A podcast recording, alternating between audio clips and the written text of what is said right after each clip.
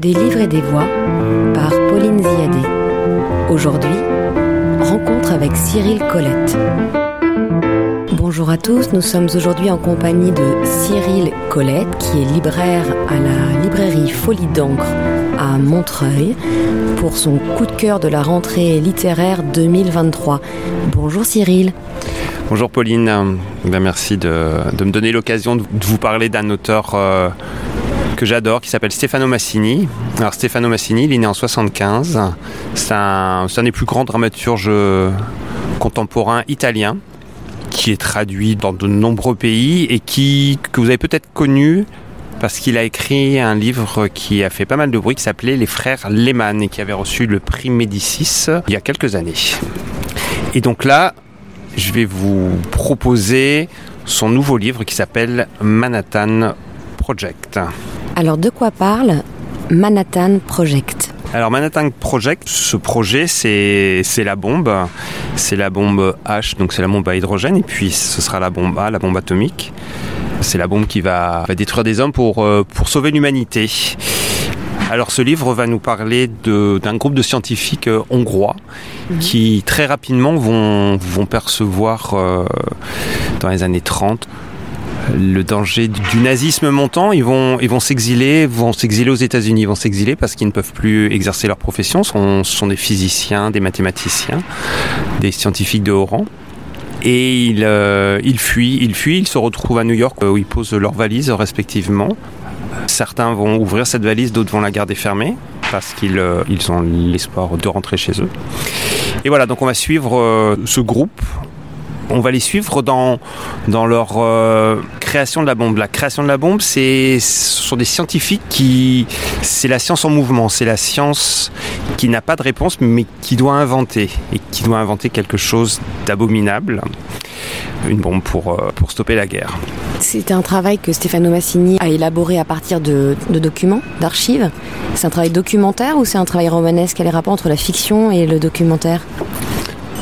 Alors Stefano Massini est, un dramaturge qui travaille ses textes euh, historiquement de manière assez précise, c'est-à-dire que tous les personnages existent. On va croiser euh, Einstein, on va croiser euh, Fermi, on va croiser Oppenheimer pour les plus connus. Mais on va rentrer dans toute l'architecture de ce projet Manhattan fait, fait d'hommes aux prénoms tels que Léo, Géno, Paul, Ed. Et ce qui est fantastique avec Massini, c'est qu'il arrive à, au-delà du documentaire historique, c'est nous faire rentrer dans la chair de ces hommes. C'est un texte incarné, c'est un texte qui part de l'humain. Et c'est surtout ça, c'est l'aventure humaine, les hommes derrière la bombe. Stefano Massini nous fait rentrer dans la culture euh, juive hongroise de ces hommes leur rapport à Dieu, leur rapport à la science. Alors comment est-ce qu'on peut être des hommes de science et, vivre dans la crainte de Dieu? C'est tous les paradoxes de ces chercheurs et, tout le talent de Massini pour nous, pour nous faire euh, percevoir l'humain derrière le scientifique. Au niveau du style, qu'est-ce qu'on peut dire de, de l'ouvrage? Alors Stefano Massini a une vraie particularité, qu'on avait découvert dans son précédent roman, c'est qu'il écrit en vers libre. Et je vous proposerai une lecture tout à l'heure et vous allez voir, c'est unique. C'est merveilleusement bien traduit, mais c'est du vers libre. Traduit par qui? Alors c'est traduit de l'italien par Nathalie Bauer, qui est une des grandes traductrices de l'italien et qui a rendu toute la puissance d'évocation de ce texte, la poésie du texte. Voilà, on est dans dans de la poésie, dans de la science, dans de l'histoire, dans de l'humain. Et on est aussi dans une, dans une course-poursuite parce qu'on comprend qu'un compte à rebours s'est déclenché, qu'il va falloir euh, aller plus vite que les Allemands, qu'il va falloir passer de une bombe à la bombe.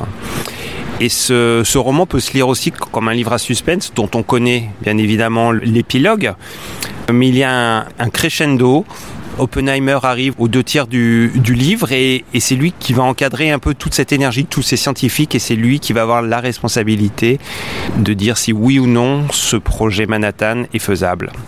Et on, va se quitter sur cette interrogation. Je vous en dis pas plus, mais c'est une aventure humaine, une aventure scientifique. Et en même temps, c'est un objet littéraire euh, poétique et insolite une expérience de lecture assez unique dans cette rentrée littéraire et, euh, j'avais envie de vous la faire partager. Merci Cyril. Les auditeurs de Radio Ems ne manqueront pas d'aller à la librairie Folie d'encre pour se procurer absolument immédiatement Manhattan Project. Cyril aux éditions du Globe. Cyril, un autre coup de cœur éventuel? Alors encore en littérature étrangère, un livre qui a été édité il y a quelques années aux États-Unis mais qui n'avait pas encore été traduit, qui s'appelle Nevada de Imogen Bini un livre culte sur une personne trans qui va nous raconter son, destin de petit garçon qui devient femme. C'est une écriture euh, moderne, inventive, un livre euh, passionnant. Chapitre 1. Une valise. Une valise fermée. Une valise fermée au bout du lit. Une valise fermée au bout du lit dans une pension sans prétention. New York, 1938. La valise est là. Léo Szilard ne l'a jamais ouverte depuis qu'il a débarqué ici, en Amérique, où l'on va au cinéma voir Greta Garbo et où tout le monde lit une nouvelle bande dessinée sur un type en pyjama rouge et bleu venu de la planète Krypton. En fin de compte, Greta Garbo et le type en pyjama ne sont pas eux non plus nés ici. Ils sont arrivés avec une valise. Léo Szilard n'a jamais ouvert la sienne depuis qu'il a débarqué ici. Son seul ami, il en a un, cela suffit largement, lui demande sans cesse. Léo, dis-moi que tu as défait ta valise. Dis-moi que tu as rangé tes affaires dans ton armoire. Léo ôte ses lunettes, en nettoie les verres. C'est sa façon de gagner du temps depuis toujours. Puis il les repose sur son nez et... As-tu jamais remarqué que les patriarches, Abraham, Isaac, Jacob, étaient sans cesse en voyage tout a commencé ainsi. Toujours muni d'une valise, toujours ailleurs. La Torah est tout entière une histoire de valise. Et tu sais quoi? Les patriarches étaient en exil, pas chez eux. Ils savaient très bien qu'ils rentreraient un jour, que c'était leur but, et qu'une valise ne se défait qu'une fois à destination. Toi et moi, mon ami, nous ne sommes ici que de passage. Soit, valise fermée. À l'intérieur de la valise, Sept chemises, dont trois blanches, deux grises, deux bleues, trois pantalons, deux vestes, trois cravates, unies, une tirant un peu sur le beige, 16 chaussettes, 8 caleçons, trois maillots de corps. À l'intérieur de la valise aussi, une pochette en cuir. À l'intérieur de la pochette, une enveloppe. À l'intérieur de l'enveloppe, deux photos de famille encadrées, toutes les deux sur le séchant lit Lanchide de Budapest. Une photo prise l'été, manche courte. La femme à droite est vêtue de clair. À gauche, la plus âgée plisse les paupières. Sur la photo, il y a quatre hommes, tous en costume rayé. Les enfants rient. L'autre photo, prise je ne sais quel jour, en fin de compte, peu importe le jour, pour sûr. Il faisait froid à Budapest, col remonté. Un homme arbore une toque en fourrure.